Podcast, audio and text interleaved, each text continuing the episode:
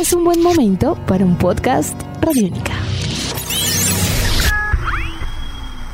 Podcast Radiónica.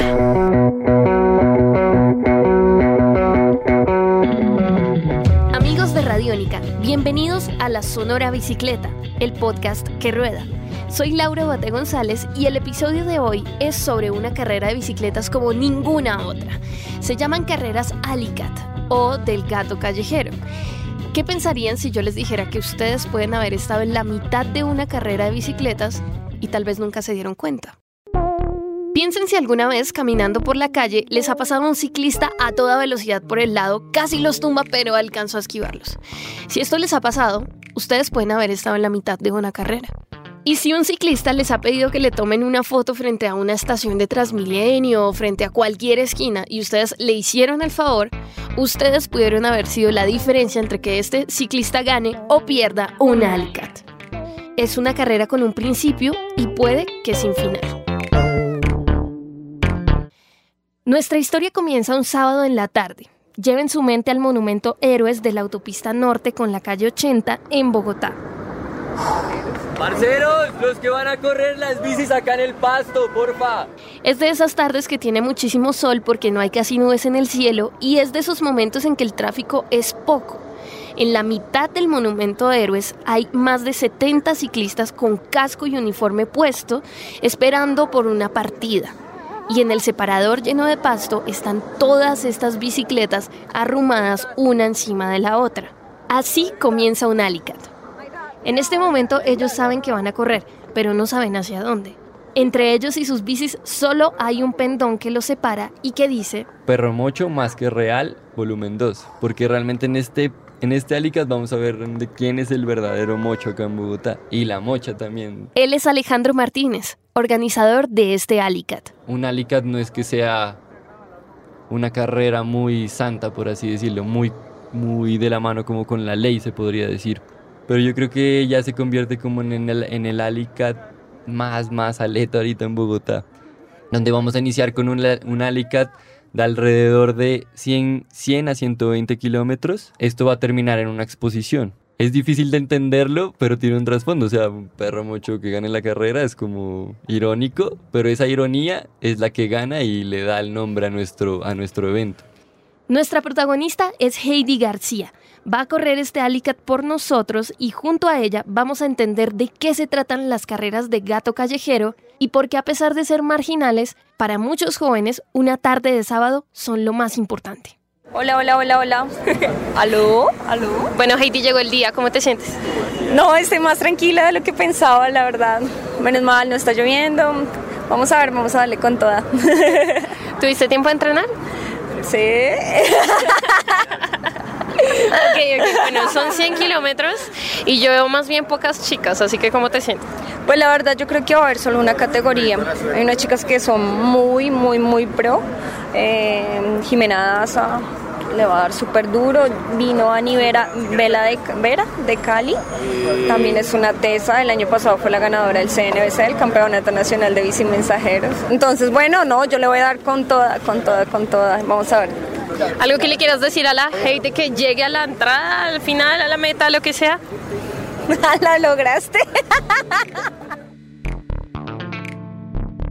Lo primero que deben saber es que esta carrera la gana el que primero cumpla todos los checkpoints y llegue en el menor tiempo. Lo segundo que deben saber es que cuando digan el primer checkpoint, ese va a ser el banderazo de partida para que comience la carrera. Carrera 20B, número 7206. Carrera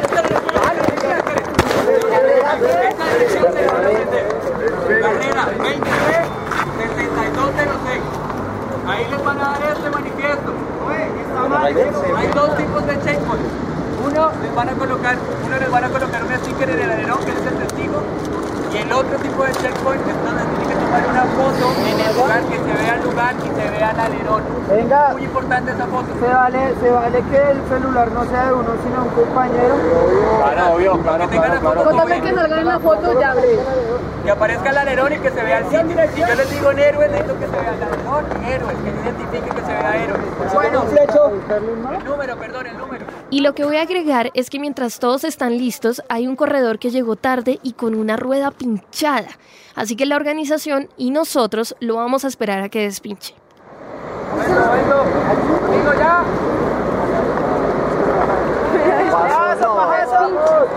¿Qué pasó, Jesús? ¡Ganso, ganso! Mientras que todos los corredores se están reventando por salir a rodar, voy a contarles qué es un Alicat y por qué no se compara con nada.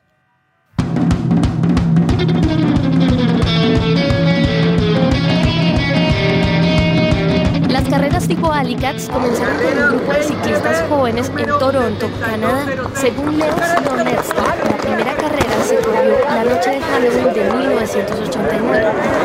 Fue concebida por un grupo de mensajeros urbanos que vieron cómo las fricciones entre ciclistas y conductores de carro crecían entre más crecía la ciudad. En respuesta aparecieron los gatos callejeros ciclistas que exploraban la ciudad en las noches para evitar la congestión de carros y la persecución de la policía. John Engler, Lance Patrullo, Tim Young y el mismo Leo Slonetsky hacían parte de los gatos callejeros y concluyeron que una carrera hecha de noche sería desaprobada por cualquier autoridad, así que había que hacerla. Uno de ellos hizo un póster que decía The Alley Cats Present The Scramble la gente se quedó con Alicat como la palabra más recordada, así que así la hicieron, con un recorrido de 6 checkpoints repartidos en 30 kilómetros. Igual que los gatos que merodean las calles en la noche, este grupo se hizo llamar los Back Alley Boys. Las carreras se hicieron en Toronto durante cinco años hasta que la práctica llegó a oídos de los ciclistas del mundo entero en 1993, durante la carrera mundial de bici mensajeros en Berlín. Desde ese momento, los Alicats se volvieron una práctica común entre los mensajeros para descansar de sus trabajos y la mayor comunidad alrededor de este evento se instauró en New York. Estas carreras tienen un carácter político de ser marginales y están en una zona gris de lo que es legal y lo que no. Como ahora, cuando los corredores del perro mocho salen en 3, 2, 1.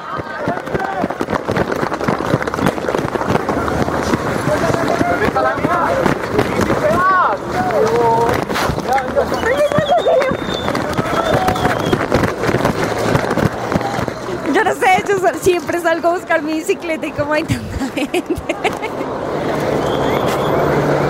Saliendo del Monumento de los Héroes hacia el sur, todos los ciclistas se lanzan a la autopista norte sobre las líneas de Transmilenio, cortando la avenida de manera horizontal. Oh, por Dios, ahí fue donde se cayó un chico y casi me hace caer. Sí. Nada, apenas arrancando cuando íbamos a bajar como la parte ahí de, de la plazoleta, un chico arrancó y perdió el control y se cayó hizo, ca- e hizo caer a otra persona. Obviamente yo iba atrás y fue como, ¡ay! Haz el frena todo lo que puedas. Obviamente me asusté, qué pena la grosería.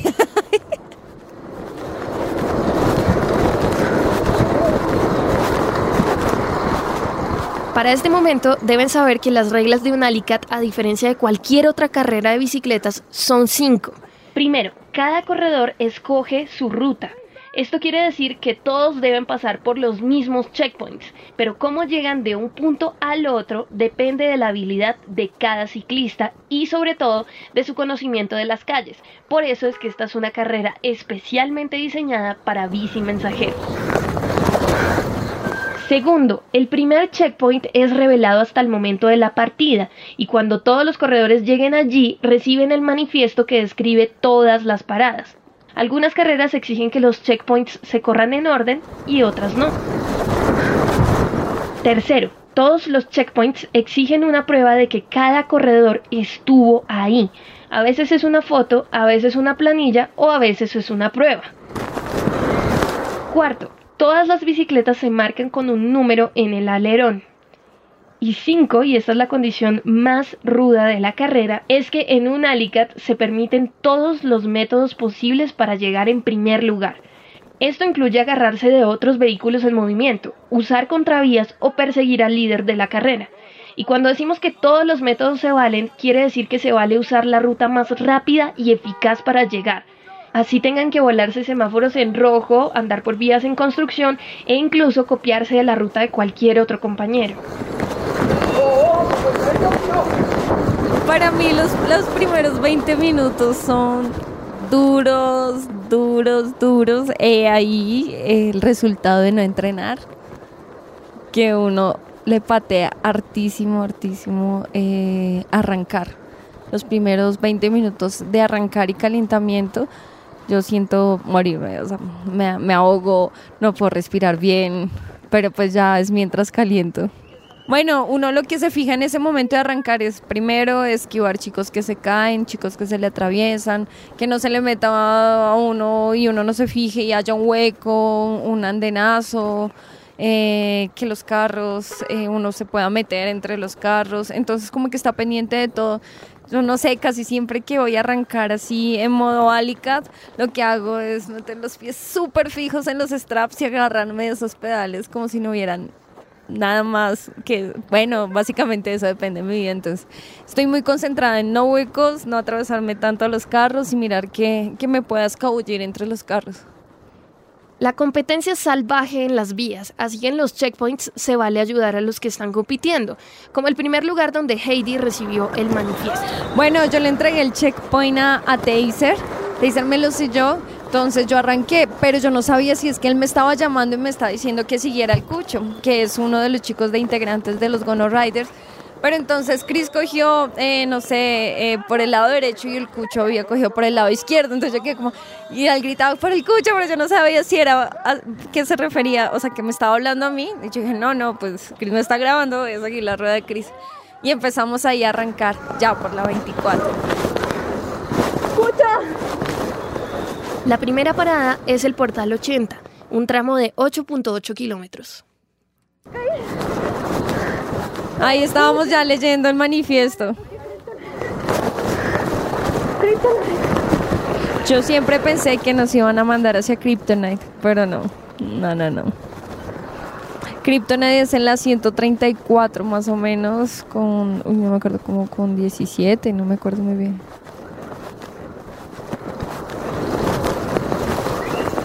¡Lista! ¡Gracias! Eh, sí, eso soy yo pidiendo vía.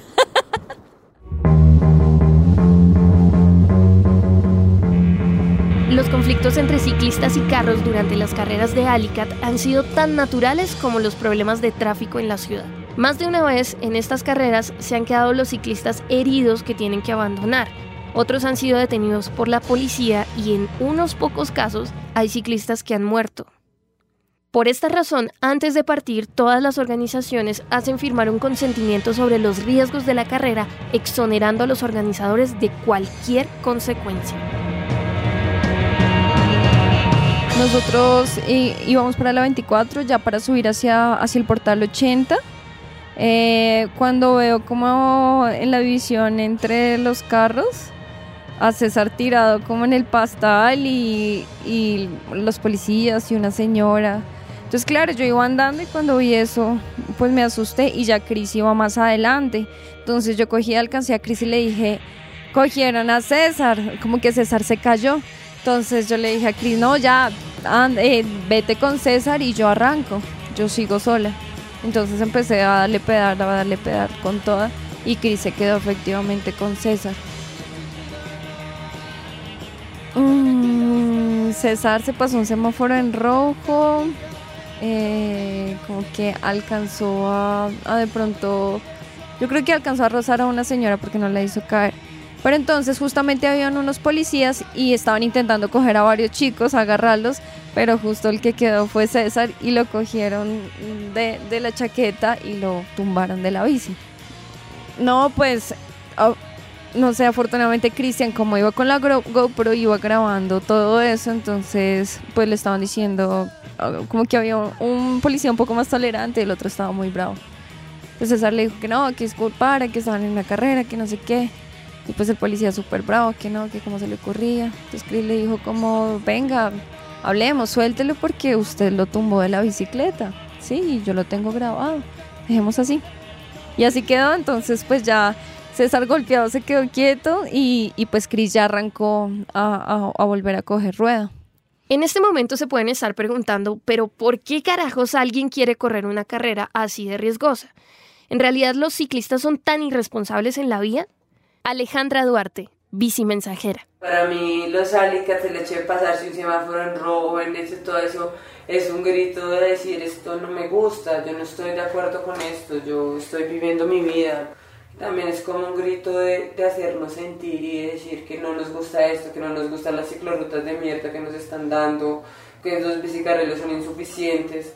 Entonces que yo me tengo que atravesar o meterme en Transmilenio para llegar y la ciudad no me está dando respuestas, entonces se vuelve una guerra, yo sé que no debería ser uno como más, pero entonces también uno cae en la sumisión y en el bueno, entonces me voy a montar en esa ciclorruta que no me sirve para nada, me daña mi bicicleta, pone en riesgo al peatón. Entonces yo pienso que más allá de- del- pelado que sale a decir, uy, yo me paso en semáforo en rojo, es eso, como decir, no estamos conformes con lo que nos están dando.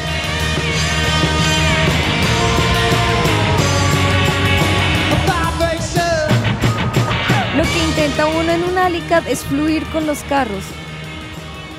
Entonces como, como intentar mirar que no estorbe, no incomode tampoco, pero tampoco que, que su vida corra riesgo. Entonces digamos, si está muy trancado hacia la derecha, te vas para el segundo carril y te metes entre los carros. Pero todo eso toca verlo porque acá los carros también andan en modo Alicat. Unos se cruzan a lo, a lo mal hecho, otros se voltean, otros frenan en seco. Entonces todo eso toca estar como muy muy pendiente de eso. Volvamos a la carrera. Luego de que Heidi se tomó una foto en el portal de la 80, comenzó a irse hasta el tercer checkpoint que queda más o menos a 7 kilómetros de distancia en un local llamado Cletali en la localidad de Suba. La estrategia de Heidi fue irse detrás de otro bici mensajero. Luego de sellar su parada en Suba, comenzó su camino hacia el cuarto checkpoint en Pargal, un local en la calle 187 a 8 kilómetros de distancia. Ahí fue el momento de parir porque tocaba subir eh, la parte de la conejera de Suba. Entonces, de ahí a esa lomita en fija, yo soy muy mala para subir. Entonces ahí empecé a padecer. Arranqué como, bueno, hagámosle. Y se me soltó un strap, o sea, se me soltó el pie del strap, entonces no podía hacer buena fuerza. Es un momento en que me tocó bajarme, como acomodarme en un momentico en, en una parte un poco más plana y volver a retomar y arrancar con, con, con toda la fuerza porque, y con paciencia porque toca vamos, hagámosle. uh, uh, y ahí, ahí vamos. Para mí renunciar no es una opción, ni bajarme de la bici tampoco. Si no hubiera sido porque se me zafó el, el- pedal, de pronto no me hubiera bajado ahí. Verán, la carrera de Alicat no es solo un riesgo. Para Heidi, dedicarse a la bicicleta fue una decisión de vida y demostrarse que es capaz de llegar a un podio es lo más importante en noches como esta. A los 16 años, Heidi ya no vivía con sus papás y comenzó a vivir con su novio, Christian. Con la urgencia de sostenerse económicamente, estudió contabilidad y luego entró a trabajar en un centro de estética. Empezó de contadora, luego empezó a ser peluquera, más tarde aprendió masajes y terapia ocupacional.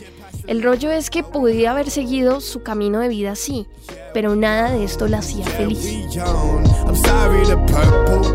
Pero obviamente siempre como que tenía como ese deseo de, todo lo artístico.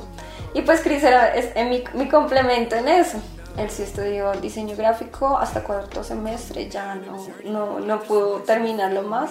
Pero lo que hizo fue capacitarse pues por medio de tutoriales o lo que se dice típicamente cacharreando.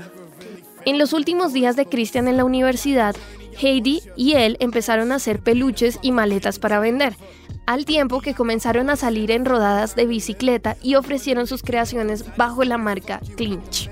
Eh, nosotros nos casamos y la gente nos decía, ustedes no tienen trabajo formal. ¿De qué van a vivir? Dijimos de clinch y no la creímos. Básicamente fue eso. Y nos encantó la bici, nos enamoramos, íbamos a cual carrera hubiese, nos iba bien. Entonces empezamos como a generar podio no, no- no nos iba tan mal. Eh, no sé, la adrenalina, todo nos movió, se nos palpitó el corazón, dijimos, ya me caso con esto.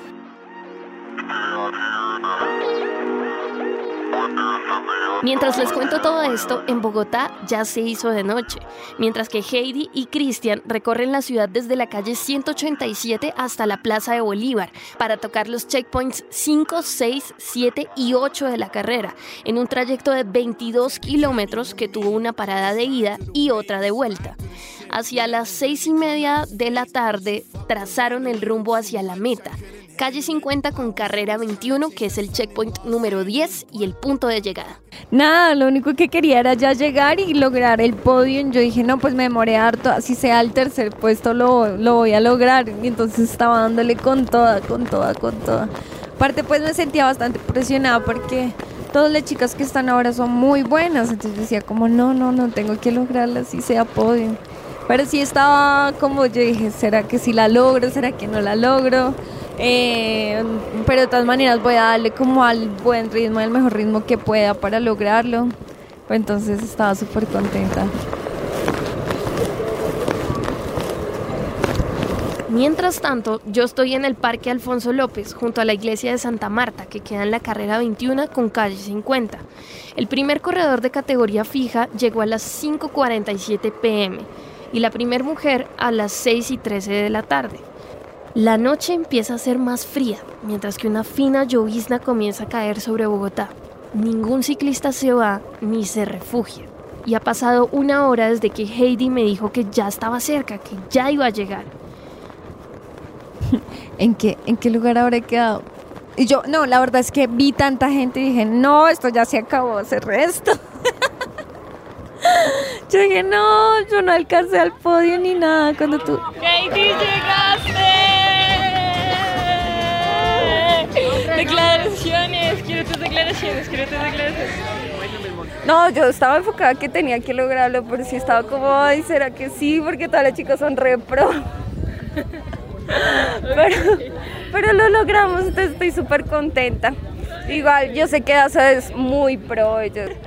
Bueno, pero no, no, la adrenalina es, es lo mejor de estos eventos.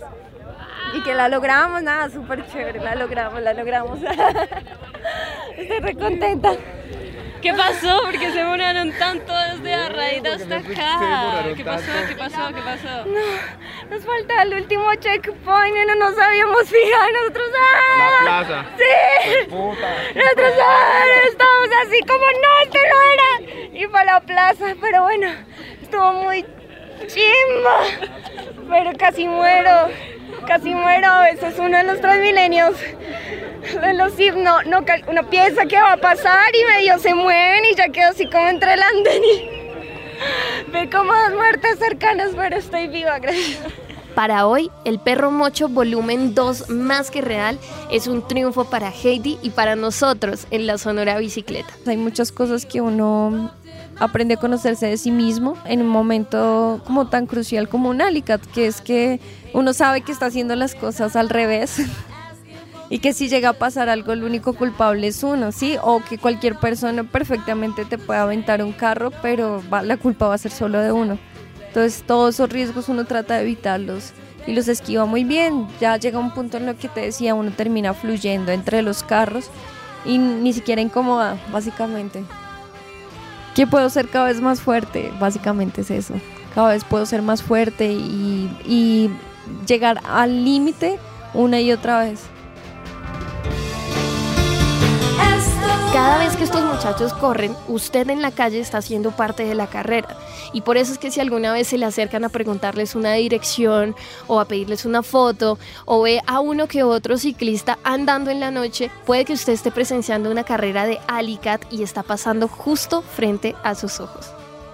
Mientras que todos los ciclistas empapados de lluvia y sudor esperan el podio, este es su secreto a pocas voces, y nosotros llegamos al final de este capítulo de La Sonora Bicicleta. Para esta producción debemos agradecer a Heidi García, Alejandra Duarte, Sebastián Sánchez, Alejandro Ramírez y todos los ciclistas que inspiraron este podcast. Este episodio fue producido y editado por mí, Laura Boate, con el apoyo de Fausto García y Jairo Rocha. Si les gustaría proponer una historia, escríbanme a través de Twitter en arroba Laura Boate. Y si quieren apoyar este podcast, no olviden suscribirse en nuestra aplicación Radiónica, en iTunes, en Google Podcast o donde escuchen su programa favorito. Es muy importante. Soy Laura Bote González y este es el podcast que rueda. Nuestros podcasts están en radionica.rocks, en iTunes, en RTVC Play y en nuestra app Radionica para Android y iPhone. Podcast